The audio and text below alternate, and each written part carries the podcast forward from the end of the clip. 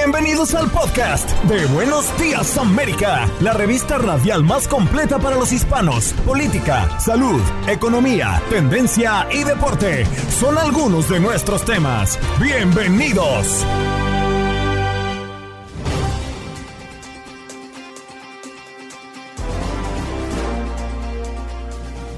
En Buenos Días América conversamos con Roberto Vázquez, quien es periodista desde Argentina, porque Amazon estrenó la serie biográfica del desaparecido futbolista Diego Armando Maradona y hay mucha polémica y reacción a propósito. Iván Macías, corresponsal de Univisión Noticias en México, habla de que el país busca alternativas para caravanas migrantes. Edith Shiro, psicóloga, ¿cómo ganarle al estrés? Ya sea por la pandemia, por la economía, por el trabajo, situaciones personales o enfermedades, todos de una forma u otra tenemos que lidiar con el estrés diario. Julio Schilling, politólogo, quien nos acompaña hoy en el programa, es escritor, director de Patria de Martí y columnista del American, el autor de Dictaduras y sus paradigmas y democratización en Cuba. El presidente de los Estados Unidos, Joe Biden, y otros 16 líderes mundiales discuten durante este fin de semana acciones para hacer que las cadenas de suministro sean más resilientes frente a futuras crisis de salud. Y Luis Quiñones nos acompañó en la mañana del día de hoy para hablar del béisbol de las grandes ligas. ¿Cómo es que la Serie Mundial se reaviva con el triunfo de los Astros de Houston? Y a propósito de Houston, César Procel también nos habla de cómo la ciudad estará recibiendo el sexto juego de esta Serie Mundial el próximo martes.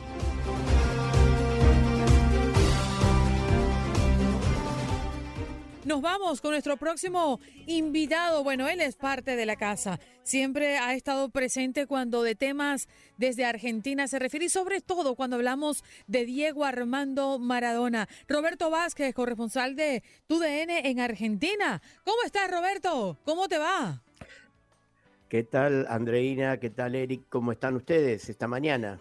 Bueno, estamos muy contentos de tenerte y también pues con mucha expectativa a propósito de que ya va a llegar el 25 de noviembre. Roberto, qué rápido. Ha pasado ya casi un año de la muerte de Diego Armando Maradona y mm, ya sale, ¿no? Esta serie, el primer capítulo de una serie biográfica con revelaciones sobre su niñez su éxito deportivo y el consumo de las drogas. ¿Qué trae Amazon en esta serie biográfica, eh, Roberto? Bueno, eh, primero quiero eh, preguntarle si lo de insípido aburrido no era por mí, me imagino. Ay, no, que estaba pasando. Ay, no, qué pena. No, Roberto, no. Eso es por alguien por ahí que anda furulando. Ah, bueno, bueno, bueno, bueno, bueno. Bueno, eh, la serie se estrenó aquí eh, con la idea de llegar a 240 países, con lo cual va a ser una serie multinacional se está filmado, se ha filmado, mejor dicho, porque agradecemos bien que esta serie se ha grabado y se ha filmado en vida de Diego Maradona.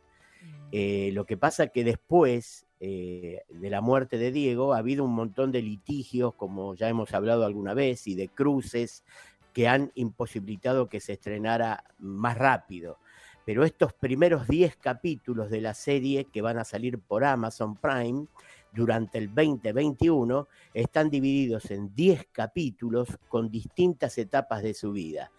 Hasta ahora ha salido al aire eh, por un canal abierto en la Argentina y también por la plataforma el primer capítulo abierto para que todo el mundo lo pudiera ver aún sin tener suscripciones. Y ya el primer capítulo cuyo título fue Promesa y ya generó rispideces mm. porque en la Argentina en todo el mundo, pero en la Argentina hay mucho maradoniano, entre los cuales me incluyo, y, bueno, hemos detectado algunos errorcitos cronológicos, algunos errores eh, de tipo conceptual, pero muchas veces los directores, en este caso el autor del guion y el director que se llama Imeta de apellido, que se ha, hecho otras biopic, este, también puede aducir que, que es difícil reflejar la vida de alguien paso a paso, más de un hombre como Maradona que se dice vivió muchas vidas dentro de una vida, y entonces se van haciendo pantallazos para ubicar al público, sobre todo no argentino, de qué pasaba en ese momento en la vida política, en la vida social argentina, desde el nacimiento de Diego Maradona. Oiga, eh, y se, se comentan, como bien, bien decías, ahí ah, se han cometido varios errorcitos, ¿no? La, en las redes sociales todo el mundo, ah, bueno, mucha gente ha comentado, quienes están disfrutando de la serie, han comentado de estos errores. ¿Cuál ha sido, además de tal vez cosas cronológicas, alguno de esos errores principales de esta serie? Eh, con respecto, mira, al tema cronológico creo que es importante porque es un error de unos cinco años de edad de Diego. Este, y digamos, yo soy contemporáneo de Diego, tengo 63 años, Diego cumplió, hubiera cumplido 61 años, o sea que somos contemporáneos. En el primer momento de que él se incorpora al fútbol organizado, digamos, que es en aquel eh, argentino junior que lo vio nacer en primera edición, él llega con nueve años a los Cebollitas, aquel club, aquel grupo de chicos que era de las divisiones menores del club. Bueno, en ese momento él va a retirar a su casa el documento para inscribirse porque los que le están tomando la prueba no creen que, tiene, que tenga nueve años por cómo jugaba. Y él llega a su casa y se encuentra con su madre llorando por la muerte de Juan Domingo Perón, Recordemos que eh, Maradona nació en Villa Fiorito, que es una zona carenciada del Gran Buenos Aires, este, una zona de bajos recursos, y también encuentra a su padre. Aquí reflejan eh, el peronismo de Maradona, que en la Argentina lo sabíamos todo, pero bueno, Maradona en la muerte de Perón que fue el primero de julio de 1974, tenía 13 años, casi 14, no 9. Es imposible hacer coincidir esa fecha. Claro, eh, no, cabe duda. Una cosa, Roberto, cuando estamos hablando de una serie biográfica, creo que queda muy poco margen de error para este tipo de situaciones, porque justamente es biográfica. Es lo que me llama poderosamente la atención, porque si estamos hablando de la vida, memoria y pasajes de Diego Armando Maradona, eh, bueno, ha, ha existido mucha especulación, ¿no? Mucha realidad, mucha eh, mm, episodios que pueden ser interpretados de una u otra manera, pero creo que cuando se cataloga una serie biográfica, creo que queda muy poco margen de error. Esta serie se llama mm, eh, Maradona Sueño Bendito y debemos mencionar también, Roberto, que Maradona murió el 25 de noviembre del 2020, es decir, que estamos próximos a que se cumpla el primer año de su fallecimiento. Él muere de un paro cardíaco durante una internación domiciliaria en las afueras de Buenos Aires, siete profesionales de la salud fueron imputados por presunta negligencia médica y esta causa sigue bajo investigación. Roberto, el tiempo se nos acabó, pero muchísimas gracias por estar esta mañana con nosotros. No, no, este, seguiremos en contacto en algún momento. Eh, Ana, unas pinceladas ya en los otros capítulos que indican que algunos de los nombres van a, van a estar cambiados sobre todo algún romance con alguna estrella, con algún artista, en un periodo en el que todavía él estaba casado con Claudia Villafañe y que posiblemente ustedes conozcan que es del grupo Pimpinela, el dúo Pimpinela. Bueno, en aquel momento que él estaba llegando a Barcelona, ahí se va a utilizar el otro nombre, pero todos sabemos en la Argentina de qué se está hablando. Les agradezco el contacto y posiblemente, bueno, tomemos contacto nuevamente cuando sea el aniversario de, la muerte de Diego para ver qué tipo de, actividades se van a llevar a cabo en la Argentina. Esta fecha de fútbol se hizo homenaje en el minuto 10 de cada partido, cortando el partido, izando la foto de Maradona y aplaudiendo todo el estadio. Sí, no, y me imagino que el próximo 25 de noviembre hablaremos de vuelta, Roberto, porque será un día muy importante en el fútbol de Argentina y por supuesto de toda la región. Un abrazo y gracias por estar nuevamente con nosotros, Roberto. Gracias a ustedes, un saludo a Juan Carlos, que no lo veo, y estamos en contacto en cualquier momento. Ya él se incorpora en un ratito nada más. Roberto Vázquez, él es eh, periodista desde Argentina, hablándonos de Amazon y el estreno de la serie biográfica del desaparecido futbolista Diego Armando Maradona, una serie que lleva por nombre Maradona, Maradona, Sueño Bendito.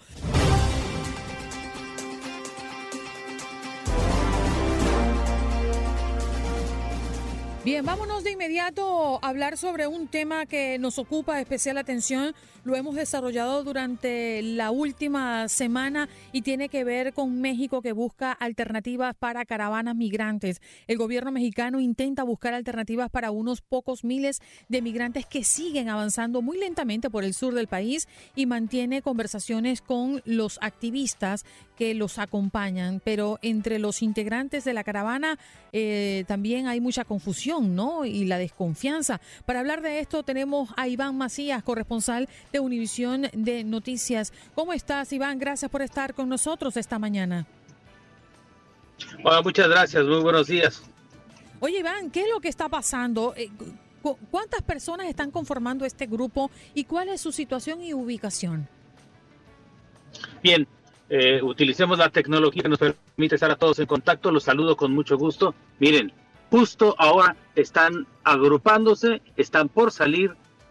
Eh, salimos a este lugar para poder hacer este enlace por la calidad de la señal y nos estamos llevando a la sorpresa de que hoy, a diferencia de lo que habían dicho que descansarían, están preparados para salir. Son más o menos cinco mil. 5.000 que han sido reconocidos solo 1.200 por las autoridades. Pareciera que los otros 3.000 y pico no son visibles para ellos. Y es que se basan en, una fundamentación de que solo los que han tramitado un amparo podrían ser contabilizados. ¿A qué se han expuesto en las últimas horas?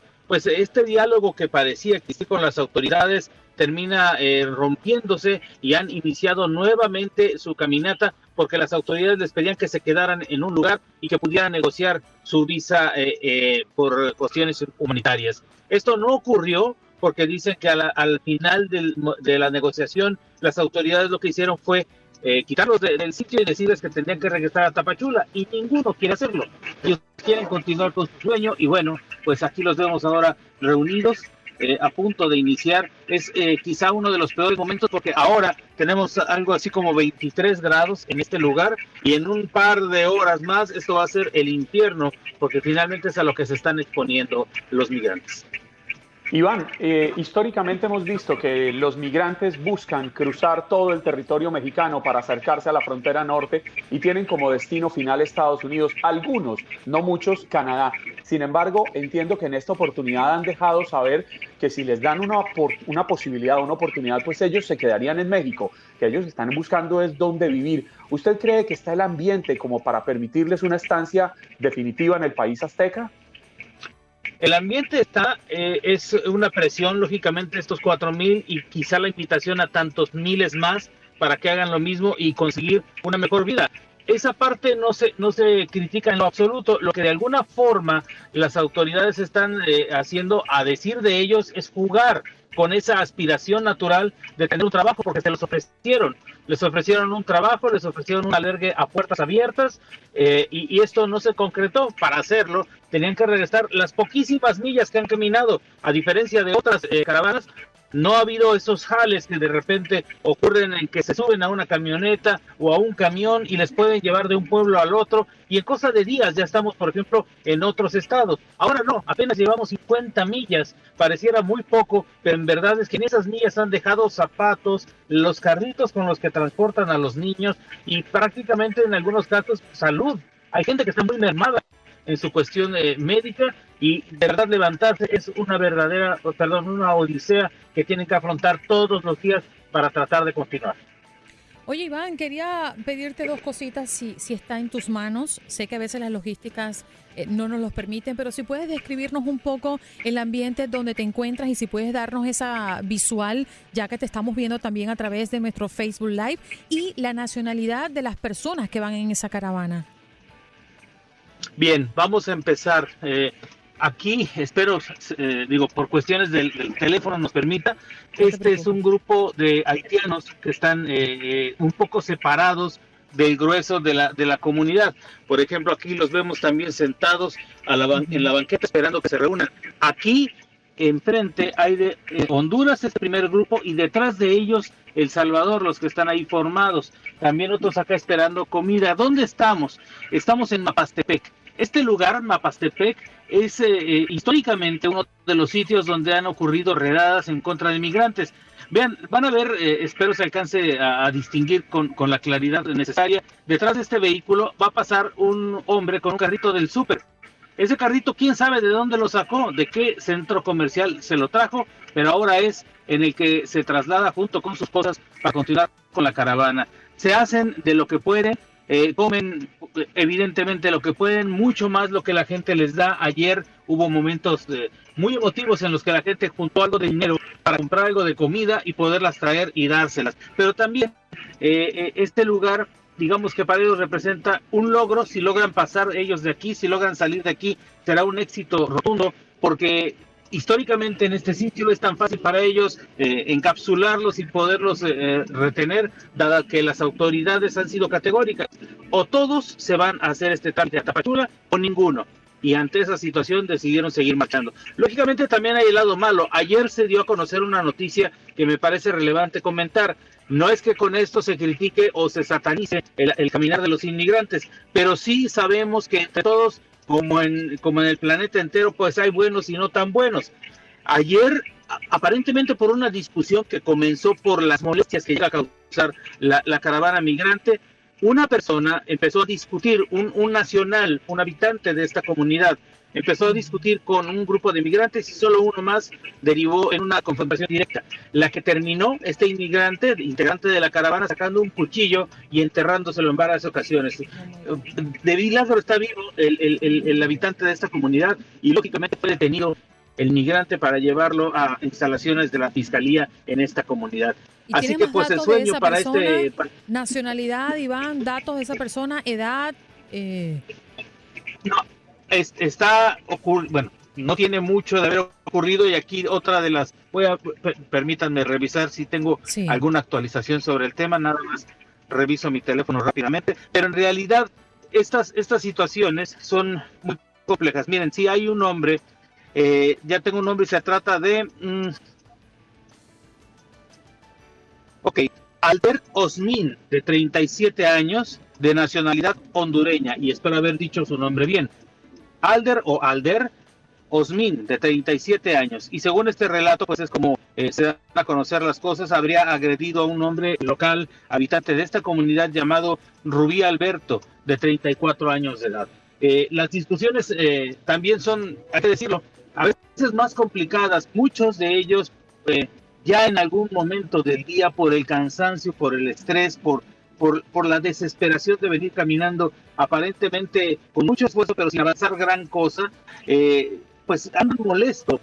Muchas veces cuando vas caminando con ellos y los estás grabando, porque es nuestro trabajo reflejar esta parte del drama que se está viviendo, ya se molestan, ya te piden, eh, dame comida o deja de grabarme, cosas de esta naturaleza. Insisto, no se trata simplemente de, de, criticar, espero se tome de esta forma, sino exponer la vulnerabilidad emocional en la que se encuentran estas personas y lo fácil que es que de un momento a otro se pase a un estado emocional que podría convertirse pues en el detonante de una tragedia. Este episodio lamentablemente pues puede terminar afectando la, buena voluntad que históricamente ha tenido el pueblo mexicano con los migrantes, porque hemos visto, por ejemplo, semanas atrás como en Acuña se volcaban a ayudar a miles de inmigrantes eh, con comida, con ropa, con dinero, permitiéndoles sus teléfonos para que se comunicaran. Iván, de aquí, carretera arriba, hay despliegue de autoridades, hay despliegue de uniformados para tratar de controlar. No va a ser fácil frenar una caravana de 5 mil personas y se puede caer en la tentación de usar la fuerza, lo que podría ser un indicativo de violación de derechos humanos, al menos por algunas organizaciones tanto mexicanas como internacionales. Sí, es, es, es una gran tentación que, también debo decirlo con, con respeto a la verdad, porque así es como ha ocurrido en Chiapas, pues eso no es como que muy claro, ¿verdad? O sea, el, el respeto a, a, a, muchas de las protestas terminan pues eh, separadas de forma violenta por, eh, por, parte de las autoridades. Ahora tienen el, el apoyo del Instituto Nacional de Migración y a su vez del gobierno federal. Hemos visto de forma recurrente pero aislada grupos que son conformados y, los, y lo identifican muy bien los migrantes. Una camioneta, después de esta, de esta camioneta hay una aparente ambulancia que, que asiste a los, a los migrantes, después otra camioneta y finalmente la que llaman la perrera. Camionetas como esta, esto es de transporte público, pero este tipo de camionetas ya les dan terror cuando las ven en el camino, porque saben que son detenidos y de inmediato colocados en ellas para ser llevados a un centro de detención y muy seguramente de regreso a su país. Pero también hay camiones que están utilizando estos buses turísticos escondidos entre la maleta, nada más el tamaño de, de la situación, escondidos para que de alguna forma pues eh, eh, puedan pasar y ser sorprendidos los migrantes sobre todo a los que van pues quedándose de forma rezagada. ¿Quiénes se quedan rezagados? Pues las mujeres embarazadas, los cansados, los niños. A veces los niños los llevan cargando un hombre que lleva dos niños, lleva casi 30 kilos más de peso, más sus maletas. Es verdad una odisea la que todos los días tienen que realizar. Y mira, estos que ya estaban reunidos, que están por salir, pues son de estos que podrían avanzar, eh, digámoslo así, perdón utilizar esa expresión, como avanzada a ellos no tendrían, digamos que mucho riesgo y por eso la mayoría trata de salir, salir pronto, irse con el grupo de avanzada y no exponerse al riesgo de quedarse atrás y lo que llaman aquí entre la caravana como la barredora. La barredora es la que se lleva al que se queda pues ahí. Es dramático lo, lo, que estamos viendo y escuchando y te agradecemos Iván estos minutos que nos has dedicado y además ese plus que nos da de poder visualizar la realidad a través del lente de tu teléfono. Gracias por estar esta mañana. Un gran saludo a todos, un gusto. Cuídate mucho. Iván Macías, sí señor, periodista de Univisión allá en México, hablando de esta caravana de casi 5 mil personas, estos migrantes que siguen rumbo a Ciudad de México.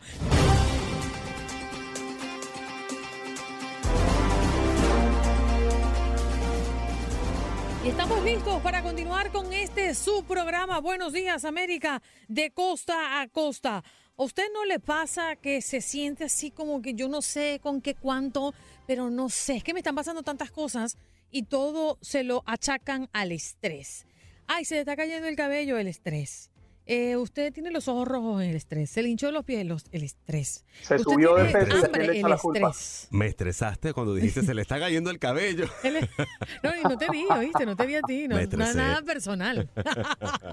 bueno, se sí, subió de peso y la culpa es del estrés. Pero el estrés existe. Eh, sí, y, y hay veces que no sabemos manejarlo o ni siquiera sabemos que estamos sufriendo del estrés. Bueno, para hablar de eso, Edith Chiro, quien es psicóloga y que viene gustosamente a nuestro programa a hablarnos de estos temas. Bienvenida, doctora. Gracias por estar esta mañana con toda la audiencia de Buenos Días, América. Buenos días, gracias, gracias Andreina, gracias por todos, ¿cómo están? Qué gusto estar con ustedes otra vez. ¿Qué de cierto y qué de desacierto hay en mis palabras, doctora? Bueno, el estrés es con lo que vivimos todos los días. Este, hasta los niños chiquitos saben eh, identificar estrés hoy en día y es algo que no es una, no hay que ponerle resistencia, sino que es algo que hay que entender, saber manejar, enfrentar y ver cómo lo hacemos. Eh, también hay, que ver cómo, lo definimos, ¿no? Exacto. ¿Cómo, ¿Cómo detectamos que lo que estamos padeciendo, sufriendo y convaleciendo es el estrés? ¿Y cómo combatirlo, doctora? Mira, el estrés puede tener eh, síntomas físicos y puede tener síntomas psicológicos. Cuando tú dices, tú estás dando el ejemplo que si se te cayó el pelo, que si te duele la barriga, que si te duelen los músculos, que si tienes diagnósticos como fibromialgia, etcétera, etcétera, úlceras, todo eso viene relacionado con síntomas y manifestaciones de altos niveles de tensión, altos niveles de dificultad. Todo eso está bien. También es verdad que desde el punto de vista emocional la gente tiene que tiene muchísima ansiedad, muchísima eh, síntomas de depresión, que está eh, con ataques de pánico, todo eso está relacionado con el estrés. Ahora, ¿cómo definimos el estrés? Es las dificultades que tenemos todos los días para enfrentar situaciones difíciles. ¿verdad? Pero la, la, verdad es que todos los días tenemos dificultades para enfrentar situaciones, todos los días se nos, eh, se nos, presentan obstáculos, todos los días se nos presentan cosas que tenemos que resolver, desde las cosas más básicas de despertarnos por la mañana hasta los temas más complicados, difíciles y ambiciosos de crear, este, no sé, compañías, eh, tener una buena relación de pareja, ser buen padre, o sea, hacer dinero, vivir, ¿sabes? Todo eso puede generar muchísimo estrés, pero cómo lo defines y cómo tú te paras frente a eso es lo que realmente importa. ¿Tú lo ves como, una, como un reto de vida o lo ves como un obstáculo? ¿Lo ves como una resistencia o lo ves como algo que puedes dejar fluir? Pero, Edith, uno se puede estresar por diversas circunstancias de la vida. Le pongo un ejemplo. A mí lo que más me puede estresar es el temor a quedarme sin empleo porque de acá depende el sustento de mi familia. Hay personas que se estresan porque pueden perder el matrimonio, hay personas que se estresan frente a la posibilidad de perder el, el, matrimonio, perder la vida. el, el estrés se enfrenta de diversas formas dependiendo del origen o el estrés se enfrenta siempre de la misma manera. Ya va, pero es que fíjate, los ejemplos que tú estás dando son, si te pones, fíjate lo que dijiste, que, que si mi matrimonio me vaya mal, que si me vaya a pasar algo, esos ejemplos son anticipaciones de dificultades que se te pueden presentar, pero a ti no te ha pasado nada todavía, ¿entiendes? Entonces, esa anticipación está todo en tu cabeza. No es que tú estás pasando en ese momento algo difícil, es cuando tu mente empieza a anticipar los escenarios estos horribles, catastróficos que te pueden suceder, genera muchísima ansiedad y genera muchísima angustia. Eso es ansiedad, eso no es estrés. La, claro, la ansiedad hace que te sientas mal y la ansiedad hace que no puedas disfrutar el momento presente y la ansiedad hace que tengas, que tengas dificultades para funcionar en este momento. Pero el estrés te, te, causa, o sea, te, te, causa situaciones donde tú estás anticipando lo que pasó o, el o te vas para el pasado, lo que era antes era mejor o qué culpabilidad tengo de lo que hice, o me arrepiento, o tengo vergüenza, ¿entiendes? Cuando, cuando tú estás o en el pasado o en el futuro, estás generando estrés y estás generando esta serie de emociones que realmente no están pasando. Pero cuando estás en el momento presente y tienes que enfrentar una situación que te puede generar estrés en el momento, tú puedes manejarlo. Entonces lo que te quiero decir es que puedas diferenciar lo que está pasando en el momento presente y lo que tu, que tu mente está generando de lo que recuerdas del pasado o lo que anticipas del futuro. El estrés es como una curva, una curva de estas que suben y vuelven a bajar. y la idea es que cuando tú subes esa curva y esa ola de estrés, siempre lo vamos a tener. Y lo importante es saber cómo la bajamos. Ahí es donde está el truco en realidad del estrés. No es tanto que vayas a tener dificultades o que vayas a tener anticipaciones o que vayas a tener ansiedad, porque esas son emociones normales que tenemos todos los días. Es como tú bajas de esa curva y como tú mismo te autorregulas, te autocalmas, buscas herramientas para poder bajar esa, esa ola que de, de, dificultad, de estrés, de ansiedad, para poder estabilizarte otra vez. Ahí va, ahí, es donde viene el truco. Doctora, ahí va mi pregunta porque yo soy un tipo que a mí me, gustan las soluciones. Yo, el preguntarme el porqué de las cosas, pues puede ser un poquito más redundante, ¿no? En el, en el dilema, en el problema. Y sé que deben haber maneras naturales, simples, para aliviar el estrés y la ansiedad a diario, o sea, para lidiar con esto. ¿Cuáles son esas tres más importantes que usted pudiera decir, mire, haga esto, esto y esto y va a ver los resultados? Mira, te voy a decir, me encanta esa pregunta porque lo primero que podemos hacer y que es sencillito y facilito y todos lo tenemos a mano es la respiración. Uno no se da cuenta cuando uno está ansioso, cuando uno está estresado, empieza a respirar mal, empiezas a cortarle la respiración, te empieza a palpitar el corazón, empiezas a sudar, empiezas a temblar. Cuando tú vuelves a tu respiración y conscientemente dices, voy a tomar una bocanada de aire y la voy a votar, y la haces cinco veces eso, o diez veces, en el momento vuelves a tu cuerpo y vuelves al momento presente y como que se te van borrando y eliminando todas esas eh, eh, pequeñas ideas que te hacen estresarte. Entonces bajas por un momento esa ola de estrés.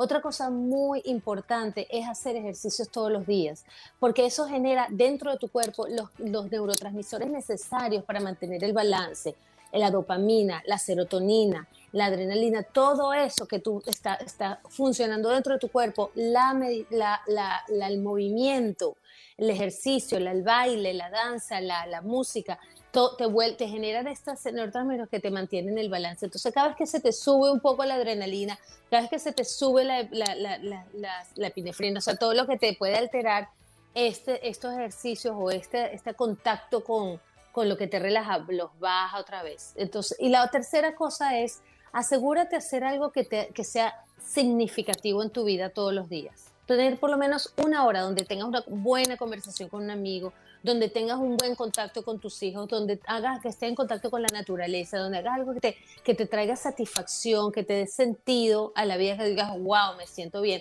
wow, esto me gustó, me, dio, me, hizo, me hizo cosquillitas en el corazón, en el alma, ¿sabes? Esa, esa sensación. Y no tiene que ser nada muy grandioso, no tiene que ser muy grandioso, pero asegurarte que lo tienes todos los días. Doctora, eh, qué buen punto trae usted al final porque yo estuve reflexionando eh, durante estos últimos días y, revisaba mi dinámica diaria y me preguntaba, ¿qué estoy haciendo por mí?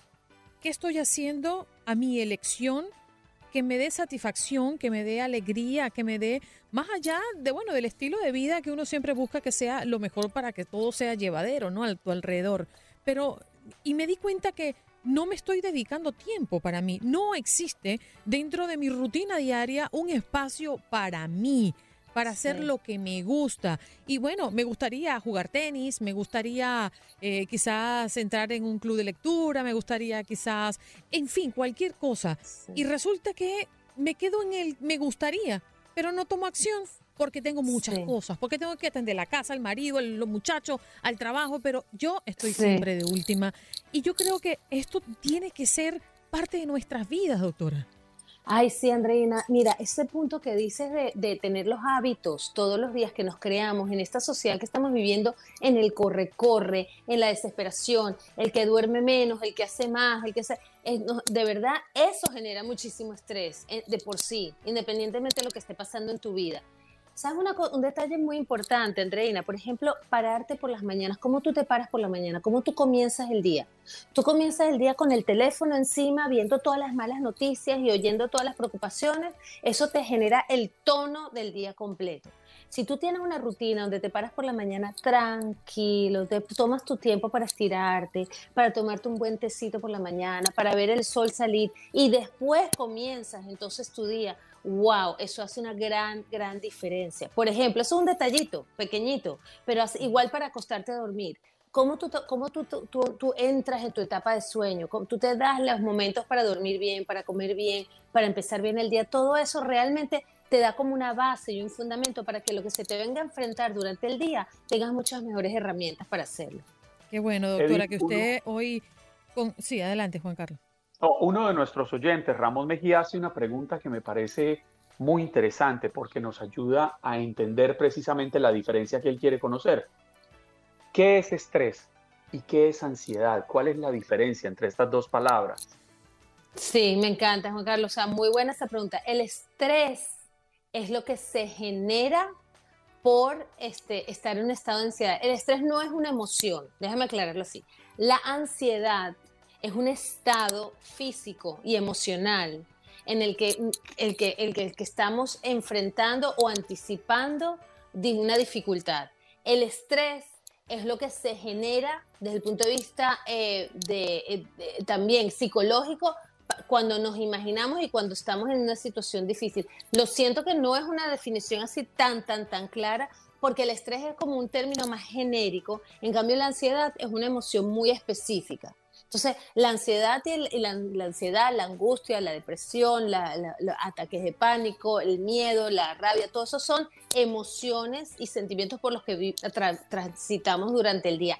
El estrés es un estado que, este, fisiológico que se genera cuando enfrentamos esos estados. ¿Me entiendes lo que te digo? Yo sé que no es, no es muy claro y en verdad, en realidad, los usamos intercambiadamente. O sea, usamos cuando decimos estrés o decimos ansiedad, decimos, se, se intercambia esa ese concepto. El estrés es una, cosa muy, muy genérica. Claro, y que hay, hay, mucha gente que se pregunta, ¿realmente se puede curar la ansiedad? ¿Existe una forma de controlarla?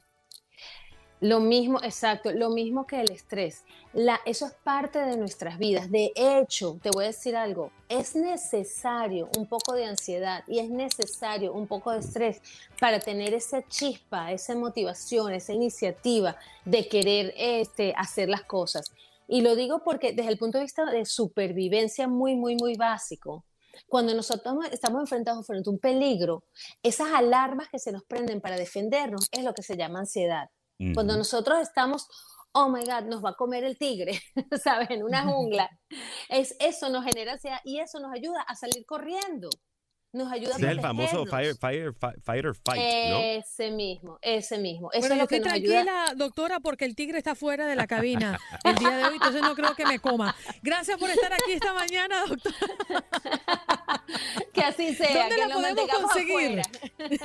Mira, en, Instagram, arroba doctor Edith Shiro, que es dr. Edith Shiro, en Facebook también, doctor Edith Shiro a la orden, contáctenme, háganme preguntas. Les debo esa definición de, una definición mucho más clara de lo que es estrés y ansiedad, así clarita, clarita, que te la voy a mandar para que se la digas a los oyentes también. Qué bella. Siempre al pie del cañón, la doctora Edith Chiro, psicóloga clínica, hoy acompañándonos de cómo identificar y cómo ganarle la batalla al estrés. Respire, respire profundo, sí señor. Así ya es. regresamos. Gracias, doctora. Estás escuchando el podcast de Buenos Días América, la revista radial más completa para los hispanos. Escúchanos en las diferentes plataformas: Euforia, Spotify, TuneIn y iHeartRadio. Tu DN Radio. Vivimos tu pasión.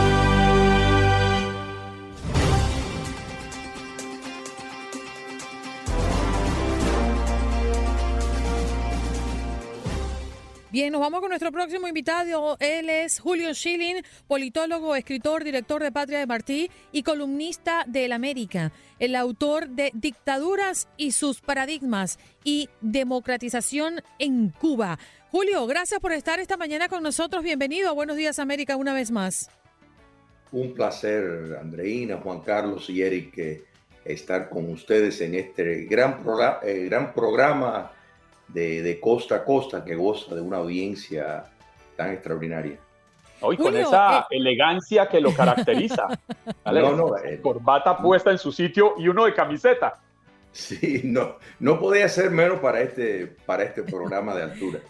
Oye, Julio, eh, ha existido mucha reacción y, obviamente es lo esperado por todo el movimiento que se ha dado durante este fin de semana y que toca directamente al presidente de los Estados Unidos, Joe Biden, que justamente ha expresado el día de ayer su decepción porque Rusia y China básicamente no han aparecido cuando se trataba de adoptar compromisos sobre el clima en, en la cumbre del G20. ¿Cuál es tu balance de lo que ocurrió durante este fin de semana?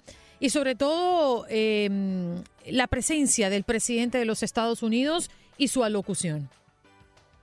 Mira, en cuanto a eh, la crítica que el presidente Biden emitió eh, contra eh, China comunista y Rusia me parece muy válido.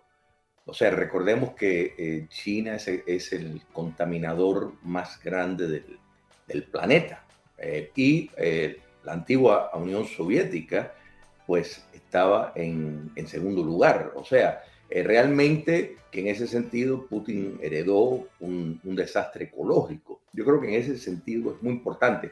Pero hay que entender una cosa y apuntar eh, eh, a, lo que es la discusión eh, poniendo al lado sistemas de creencia. Y eso es que los Estados Unidos en los últimos 10 años ha roto los récords de reducir la emisión eh, de, de, de, carbonos. Y la razón es muy sencilla, es por la hidraulación de, fractura, o sea, el fracking. Eh, la tecnología ha facilitado eh, la utilización de energías alternas que son más limpias y, y esa es la, esa es la, la, razón. Mira, yo recuerdo de niño, cuando yo vivía en el área de, de, Nueva York, que nos decían que el río Hudson, los peces iban a estar todos flotando contaminados. Es más, nos decían que íbamos a tener que, si salíamos del área de Nueva York, utilizar caretas porque la polución iba a ser extraordinaria y que nuestros pulmones nos íbamos a acostumbrar a la polución de Nueva York, que si salíamos a otras áreas iba a haber un problema de desajuste. Eh, la realidad es que la tecnología ha facilitado y ha hecho un gran trabajo en el, en el medio ambiente, mucho más de lo que se le da crédito. Y eso ha sido posible por un sistema de libre empresa, un sistema eh, robusto de eh, estimular la innovación. Y yo creo que el conservadores, eh, el, el, mayor eh, disgusto que encuentran con eh, la política, por ejemplo, los, los acuerdos de, de, París, es el tono monolítico que determinan que tiene, donde responsabilizan principalmente a los Estados Unidos y la carga más grande se la dan a los Estados Unidos, cuando la realidad es que los Estados Unidos es quien tiene de todos los países industrializados el mejor récord en limpiar el, medio ambiente. Entonces es un problema que en la apreciación de muchas personas pasa de ser un tema de, ciencia a un tema ya de ideológico, donde pues eh, sin lugar a duda hay una diferencia eh, marcada entre la administración actual y, muchos han señalado, por ejemplo, las contradicciones. Por un lado, el presidente Biden eh, pues habla de, reducir el uso de, de, fossil fuels, sin embargo, le pide a Arabia Saudita y a las naciones de OPEC a que incrementen la producción. O sea, totalmente contradictorio a, lo que es el, lo que debe ser la receta. Julio, pero usted habla de que Estados Unidos y entrega una, una realidad que es clara y que es innegable, que Estados Unidos es de los que menos contamina, pero entre las grandes potencias. Sin embargo, es una realidad. Estados Unidos hace parte de ese selecto club negativo que son los que más impactan el, el planeta en términos medioambientales afectando a todo el mundo. ¿Qué tanto estamos siendo como seres humanos víctimas de esa competencia desenfrenada por ser los más poderosos? Tanto Rusia, China, Estados Unidos, Irán, Corea del Norte, todos estos países que viven en esa puja por ser poderosos a costas de sacrificar la vida del planeta. Eh, es un, eh, la palabra eh, balance en esto juega un papel importante. Es sin, duda que los Estados Unidos eh, pues tiene su, sello en cuanto a, la contaminación del planeta, pero a la misma vez es el que mejor récord tiene en mejorar, en reducir. Quiere decir, de acuerdo a su proporción, y esto es muy importante, quiere decir que algo tiene que estar haciendo bien en que han podido eh, reducir en los últimos 10 años que han roto los récords en la reducción de emisiones y que incluye esto el periodo desde haber roto con los acuerdos de, de París. Entonces yo creo que eso eh, es algo que hay que tomar en cuenta y también no dejar fuera del tapeta eh, la consideración de hasta qué punto, porque no hay una voz monolítica de la ciencia en cuanto a hasta qué punto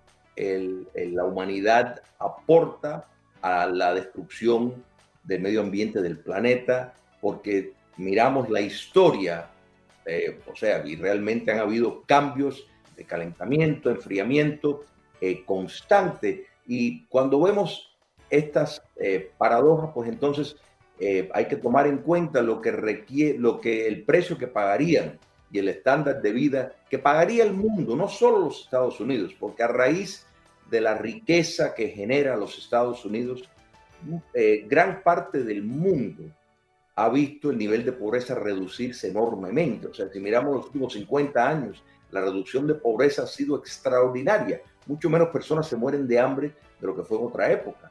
Entonces, eh, ¿hasta qué punto eh, tenemos que, o sea, poner en perspectiva equivale tal vez tener una política que tendría un costo económico alto. Y cuando hablamos de costo económico, eh, es fácil decir, bueno, las compañías multinacionales, las compañías, las empresas grandes, y pensar en ellos, pensar en Jeff Bezos, por ejemplo. Pero sin embargo, eh, hay muchas personas al nivel más bajo de la escala económica, en África, en Asia, que se han beneficiado por eh, la tecnología y por la generación de riqueza en reducir la pobreza. Quiere decir, más personas están comiendo, más personas tienen acceso a agua, eh, a, casas. Entonces, esos son eh, el factor eh, de la economía universal. Ha beneficiado, tal vez no todos por iguales, pero sin duda sí ha tenido su, su impacto favorable entre sociedades que por, por, miles de años vivían en una eterna penumbra. Entonces yo creo que eso, el balance es siempre lo que se, hay que tener en perspectiva y mi apreciación de la corriente actual es que no hay ese balance, o sea, es una visión eh, eh, monolítica que de implementarse en todo, incluyendo muchos de esos aportes. Eh, cuando, por ejemplo, el presidente Biden habla de incentivos de impuestos para empresas solares y de viento, de buscar energía alterna, vemos, recordamos, durante la administración del presidente eh, Obama, eh, muchas de estas empresas quebraron y lo que fue un desperdicio total de fondos públicos que realmente no generó eh, nada, porque en cierto sentido sí es funcionable, por ejemplo, para, Nosotros aquí en la Florida, la energía solar yo creo que vendría muy bien, sería muy fácil, pero otros lugares más complicados. Claro, y otros países, exacto, y otro, otras ciudades y otros estados que no tienen ese privilegio. Muchas gracias, Julio, por estar con nosotros esta mañana. El tiempo se nos ha agotado, pero ha sido un placer verte de nuevo. Un placer siempre estar con ustedes. Bien, Julio Schilling, politólogo, escritor, director de Patria de Martí y columnista de El American, el autor de Dictaduras y sus paradigmas y democratización en Cuba, nos acompañó esta mañana. Como dicen los grandes, la liga se gana partido a partido. Partido a partido. En Buenos Días América, Contacto Deportivo.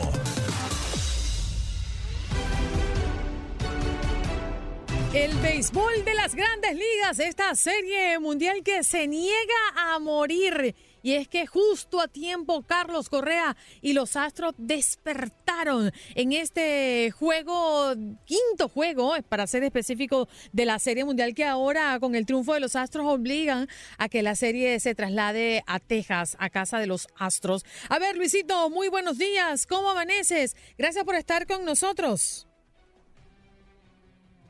Luisito, hello. Ya viene Good Luisito, ya viene Luisito. Por ahí está Luisito. Good morning, Luis. Cuéntele, cuéntele. Ya va.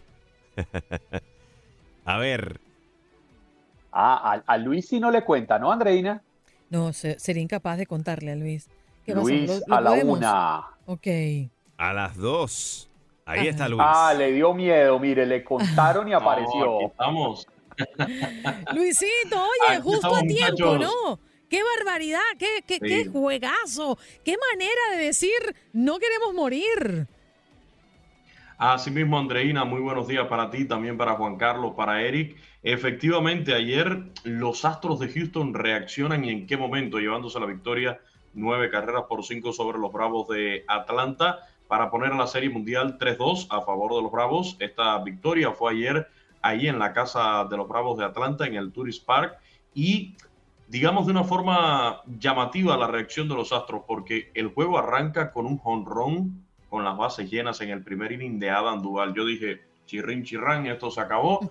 Ya los Bravos de Atlanta hoy son campeones. Lo mencionábamos incluso en la transmisión del juego a través de la señal de TUDN Radio, que se veía que para los Bravos eh, era una situación muy favorable, ¿no? El arrancar este juego con un cuadrangular, con bases llenas de Adam Duval, creo que les daba esa energía suficiente para buscar la victoria en este juego número 5 de la Serie Mundial y fe- festejar, poder festejar delante de su público. Sin embargo, después de tener la pizarra en contra, cuatro carreras por cero, los Astros fueron descontando de a poquito. Dos carreras en el segundo, dos en el tercero, logran empatar el juego a cuatro. En el tercer capítulo, parte baja, eh, los Bravos de Atlanta vuelven a tomar el mando con un cuadrangular de Freddie Freeman. Sin embargo, en el quinto episodio y en esta ocasión, sí haciéndole carreras al bullpen de los Bravos de Atlanta, que ha sido su principal virtud en esta serie mundial. Los Astros anotan tres para de esta forma empatar e irse arriba. Suman una más en el séptimo y otra en el octavo para el marcador final, nueve carreras por cinco. Y de esta forma, pues mantenerse con vidas y obligar el regreso a casa al Minute Maid Park, donde van a estar jugando desde este martes a las 8 de la noche, tiempo del este, y de ser necesario, si ganan los Bravos, también el miércoles en el juego número 7 de la Serie Mundial. Oye Luis, em, regresar a casa ya es un premio, ¿no? El, el poder eh, insistir por el título de Serie Mundial desde su casa es un gran premio para los Astros, pero eh, están a raya, es decir, están presionados porque el triunfo de, los Bravos eh, generaría el término de esta serie y por supuesto el título para ellos. ¿Cómo, ves tú este regreso a Houston? Para mí muy importante lograr regresar a, a la ciudad de Houston. Yo creo que mm, esto no se acaba en seis juegos. Claro, es béisbol, todo puede pasar. Ayer existían todas las condiciones para que ya los Bravos se coronaran campeones ahí en su estadio y más con ese inicio. Y sin embargo, los Astros lograron despertar eh, sus bates. Ayer fue importante, Andreina, eh, algunos movimientos que hizo en el line-up el señor Dusty Baker, manager del equipo de los Astros, mandó a Alex Bregman al séptimo turno, subió un poquito al cubano Julie Gurriel al quinto bate, a Carlos Correa, al tercero, incluso ayer estuvo muy mal en el juego el cubano Jordan Álvarez, que es, eh, fue el jugador más valioso de la campeonato. Ayer estuvo muy mal y sin embargo, con todos y estos, eh, el equipo de los Astros pudo ganar. Para el juego de este martes, eh, para mí, eh, como favorito el equipo de los Astros por jugar en casa, vamos a tener al mexicano José Urquidi, que ayer trabajó. Ayer eh, lo sacó Dusty Baker a lanzar en un momento del juego y fue el pitcher que se llevó la victoria en definitiva por el equipo de los Astros de, de Houston. Y bueno, era el pitcher que estaba anunciado para el juego número 6 de esta serie mundial. Todavía no ha sido confirmado por los Astros de Houston, sí Max Fried, que ya fue anunciado por Brian Snitker, el manager de los Bravos de Atlanta. Esperamos que sea José Urquidi, el abridor de los Astros, o Luis García, el abridor por el equipo que va a estar jugando en casa en el Minute Maid Park. Para mí, Andreina, ganan los Astros el juego número 6 y tendríamos séptimo juego en la Serie Mundial. ¿Y quién ganaría esa Serie Mundial? Si se, va, si se van al séptimo juego. Mm, si quieres te doy el número de la lotería mejor. pero, Luisito, gracias por estar pero, con nosotros. No, Ajá, sí, sí. Es que ha sido, ha sido muy difícil de pronosticar esta serie mundial. Sí, claro. Unos bravos que, que, la verdad han mostrado un gran juego ahí en su casa. Estaban invictos, lo perdieron ayer. Si nos vamos a un séptimo juego, Andreina, cualquier cosa puede pasar. Pero creo ya que por, por estar en casa, a su público, este equipo de, de los Astros otra vez eh, recuperaría un poco el favoritismo que tuvo al iniciar la serie mundial. Estoy de acuerdo contigo. Es muy difícil pronosticar una serie como esta y cuando se llega a una séptima a un séptimo juego donde es vida o muerte, pues sí, es difícil porque allí llegaron gracias a su talento, ¿no? Y a todo lo que tuvieron que entregar durante seis juegos previos. Definitivamente, estoy de acuerdo contigo. Qué bueno no pronosticar y no saber qué va a ocurrir y tener certeza de quién es el mejor, porque así la emoción se torna mucho más intensa. Luis, gracias por estar con nosotros. Abrazo, buen día. Hoy los espero a las 5 en Desde el Diamante. Ya lo saben, mañana martes, juego 6 de la Serie Mundial a las 8 de la noche. UDN Radio. Buen día. Me dicen que te van a regalar, eh, Luisito, eh, se fue Luisito, que le van a regalar a Luisito un, unas vacaciones a Dubái después de esta intensa jornada de béisbol de las grandes ligas.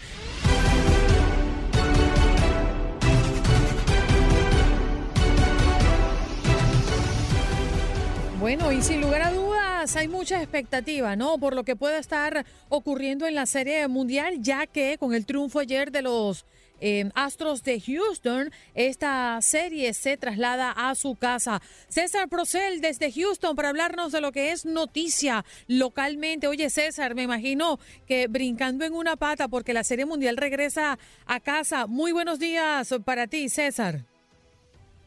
Voy, voy, voy con él, voy con él. Ahí está. Ah, César, ahora sí, sístale, Hola, sí, Andreina, buenos días, eh, Juan Carlos, Andreina y toda la audiencia. Sí, ya, te dije, no brinco en una pata porque no quiero dejar al pato viudo, pero sí estamos contentos porque tenemos un juego 6 de la Serie Mundial, por lo menos este, mañana por la noche aquí en la Ciudad Espacial a partir de las 7 de la noche. Y sí, el día de ayer eh, los Astros de Houston lograron remontar el marcador después de una poco afortunada primera entrada en la que recibieron un Grand Slam por parte de Adam Duvall, pero eh, se compuso el juego, eh, regresó Marvin González y dio el, bat caliente nuevamente para que los Astros regresaran a la Serie Mundial este martes y tal vez el miércoles también.